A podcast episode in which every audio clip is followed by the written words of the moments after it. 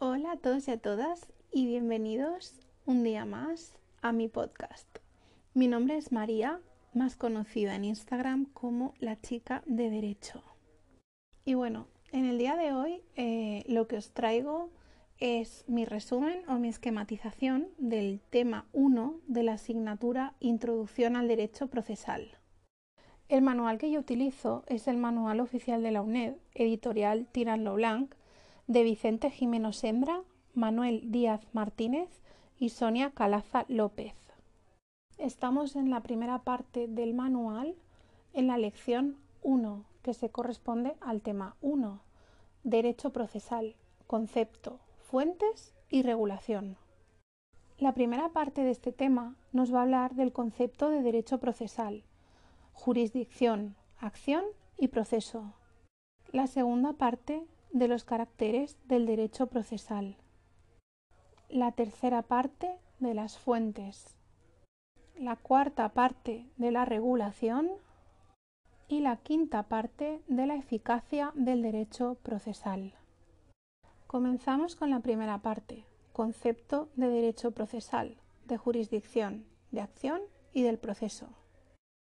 El derecho procesal es la rama del ordenamiento jurídico público destinada al estudio de la jurisdicción, los derechos fundamentales de acción o derecho a tutela judicial efectiva, derecho de defensa y del proceso, forma arreglada de acceder a la jurisdicción como instrumento de la misma para la resolución de los conflictos que se suscitan entre los ciudadanos.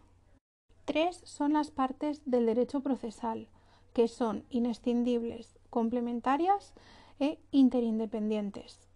Estas partes son la jurisdicción, jueces y magistrados, la acción, tutela judicial efectiva y defensa, y el proceso.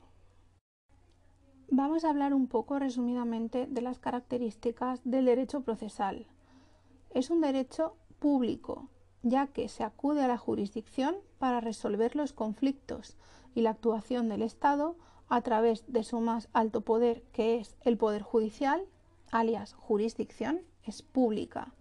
Se identifica con el Poder Judicial o Poder del Estado, con la potestad jurisdiccional o juzgar y hacer ejecutar lo juzgado y con el proceso judicial.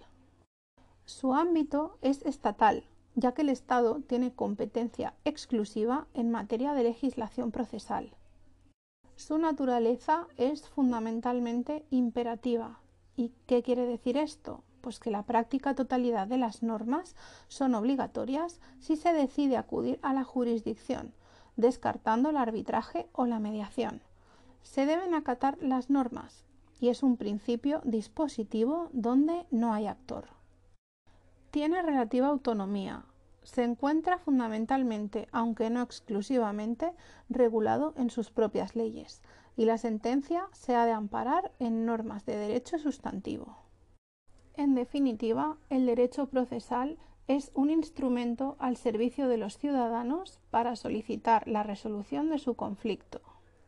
Si atendemos a la naturaleza de las controversias, las controversias que se suscitan entre los ciudadanos pueden ser de dos tipos controversias públicas o sociales. En ellas se encuentra comprometida toda la sociedad. Y controversias privadas o intersubjetivas que tan solo afectan a los particulares aquejados por la concreta discordia. Esta naturaleza de las controversias es la que determinará el elemento de la jurisdicción al que deberán acudir los ciudadanos. Si atendemos al estatus de parte procesal, podemos llamar actor o demandante frente a demandado en procesos civil y laboral, denunciante o querellante frente a denunciado o querellado en procesos penales y recurrente frente a recurrido en procesos contencioso administrativos. Si atendemos a los tipos de conflictos y jurisdicción a la que pertenecen, nos encontramos los conflictos intersubjetivos y privados de naturaleza civil o mercantil que se encasillan en la jurisdicción civil, aquellos sociales y públicos de contenido criminal en la jurisdicción penal, aquellos que se suscitan entre trabajadores y empresarios con la seguridad social a la jurisdicción social y aquellos que se suscitan con o contra la administración pública a la jurisdicción contencioso administrativa. Bien, pasamos a hablar a los actos de disposición de la pretensión, que son de tres tipos. Tenemos la renuncia, el desistimiento o el allanamiento. Vamos a hablar de la renuncia. En ella, el actor o demandante podrá, una vez iniciado el proceso, renunciar al objeto procesal de ese proceso concreto, lo que comportará que el juez dicte una resolución con fuerza de cosa juzgada, que traerá como consecuencia que el mismo actor no podrá volver a ejercitar ninguna acción en el futuro frente a ese concreto objeto litigioso. Si atendemos al desistimiento, en él el actor podrá, una vez iniciado el proceso, desistir de su pretensión en un determinado momento, con reserva de su ejercicio para un momento ulterior, lo que traerá por probable consecuencia que el juez dicte resolución que ponga término al proceso en ese momento sin fuerza de cosa juzgada. Este actor en el futuro podrá reclamar idéntico objeto frente al mismo demandado. Finalmente tenemos el allanamiento. En él, el demandado podrá allanarse completamente a la pretensión ejercitada por el actor, esto es, reconocerla y manifestar su disposición favorable a otorgarle inmediato cumplimiento, lo que permitirá al juez dictar resolución que ponga término a ese proceso con fuerza de cosa juzgada, sin que esas mismas partes puedan volver a debatir sobre idéntico objeto en el futuro. El actor y el demandado pueden alcanzar, en el marco del proceso, un acuerdo, transacción o pacto, en virtud del cual se comprometen a cumplir la parte que les corresponde en un recíproco sacrificio y concesión de voluntades. Habrá resolución judicial con fuerza de cosa juzgada. Pasamos a hablar de las fuentes del derecho procesal, que son cuatro. La ley, la costumbre, los principios generales del derecho procesal y la jurisprudencia. Así bien establecido en el artículo 1 del Código Civil. Vamos a hablar de la ley. La ley es la fuente por excelencia del derecho procesal. Los jueces y magistrados están sometidos al más estricto principio de legalidad. Según el artículo 117 de nuestra Constitución española, la justicia emana del pueblo y se administra en nombre del Rey por jueces y magistrados, todos ellos integrantes del Poder Judicial y también todos ellos independientes, inamovibles, responsables y sometidos únicamente al imperio de la ley. El ejercicio de la potestad jurisdiccional en todo tipo de procesos juzgando y haciendo ejecutar lo juzgado, quedaros con esto porque remarcan mucho juzgando y haciendo ejecutar lo juzgado y es que es algo que no se nos puede olvidar, corresponde exclusivamente a los juzgados y tribunales determinados por las leyes, según las normas de competencia y procedimiento que las mismas establezcan. Vamos a hablar ahora de la costumbre. La costumbre es una fuente secundaria del derecho en general pero en concreto en derecho procesal no puede ser considerada como fuente de derecho. La costumbre es el resultado de la práctica generalizada de una determinada actuación en un concreto tiempo y espacio por parte de unas personas que la asumen como propia de manera explícita o al menos con el conocimiento, convencimiento y asunción de que dicha actuación consuetudinaria debe de ejecutarse en defecto de ley aplicable. Solamente hay dos excepciones. La primera de ellas viene reflejada en el artículo 281.2 primero de la Ley de Enjuiciamiento Civil, que dice que la prueba de la costumbre no será necesaria si las partes están conformes. Por otro lado, el artículo 667 de la misma ley, Ley de Enjuiciamiento Civil, dice que en fase de ejecución se entenderá que los bienes han de ser administrados según la costumbre del país. Y del mismo modo, el artículo 3 del Código Civil dice que tan solo regirá la costumbre en defecto de ley aplicable, siempre que no sea contraria a la moral o al orden público y que resulte suficientemente probada.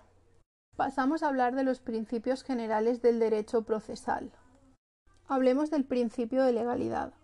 Este principio se encuentra expresamente recogido en el artículo 1 tanto de la Ley de Enjuiciamiento Civil como de la Ley de Enjuiciamiento Criminal. En los procesos civiles, los tribunales y quienes ante ellos acudan e intervengan deberán actuar con arreglo a lo dispuesto en esta ley.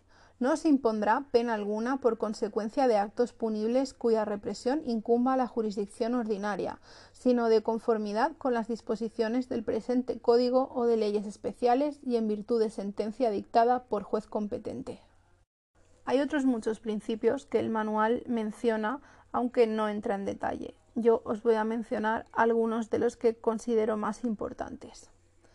Principio de justicia rogada o principio dispositivo principio acusatorio, principio de investigación, principio de inmediación, principio de justicia, principio de igualdad, principio de publicidad, principio de seguridad jurídica, principio de buena fe procesal y principio de dualidad de partes. Acabamos hablando de la última fuente del derecho procesal, que es la jurisprudencia. La jurisprudencia es un mero complemento al ordenamiento jurídico. Solamente dimana del Tribunal Supremo tras dos sentencias iguales, por supuesto en referencia a dos casos iguales o muy similares. Es la fuente más importante. No hay precepto legal para su aplicación y realmente no tiene categoría de fuente del derecho procesal. El artículo primero sexto del Código Civil dice que la jurisprudencia complementará al ordenamiento jurídico con la doctrina que, de modo reiterado, establezca el Tribunal Supremo al interpretar y aplicar la ley, la costumbre y los principios generales del derecho. Esto viene a decir lo que os he dicho antes, que se necesitan mínimo dos o más sentencias del Tribunal Supremo exactamente iguales que hagan referencia a casos iguales. Según el Código Civil, la jurisprudencia es la dimanante del Tribunal Supremo en el fallo o parte dispositiva de dos o más sentencias pronunciadas, en idéntico sentido, que sean actuales y que no hayan sido revertidas por otras posteriores de ese mismo Tribunal Supremo o enmendadas por el Tribunal Constitucional. Veremos qué es el fallo o parte dispositiva en uno de los temas de derecho civil que también os grabaré. Es importante que sepáis que la doctrina jurisprudencial es la contenida en el fallo o en la parte dispositiva de la sentencia, y esto viene remarcado. También es interesante saber que existe una jurisprudencia menor, que es la que proviene de nuestros juzgados y audiencias. Ya llevamos más de la mitad de este tema 1 y ahora os voy a hablar de la regulación del derecho procesal. Los jueces y tribunales tienen obligación de resolver todos los casos de los que tengan conocimiento aplicando las leyes. La Constitución española es la ley de aplicación preferente en caso de conflicto normativo frente a cualquier otra. En su defecto, las leyes orgánicas cuya aprobación, modificación o derogación existe mayoría absoluta del Congreso gozarán, por razón de esta mayoría, de prioridad frente a las leyes ordinarias, para cuya aprobación basta con una mayoría simple. ¿Qué os tenéis que quedar mm, de este último párrafo? Os tenéis que quedar con que las leyes orgánicas gozan de prioridad frente a las leyes ordinarias, porque además las leyes orgánicas exigen mayoría absoluta del Congreso, mientras que las leyes ordinarias bastará para aplicarlas una mayoría simple.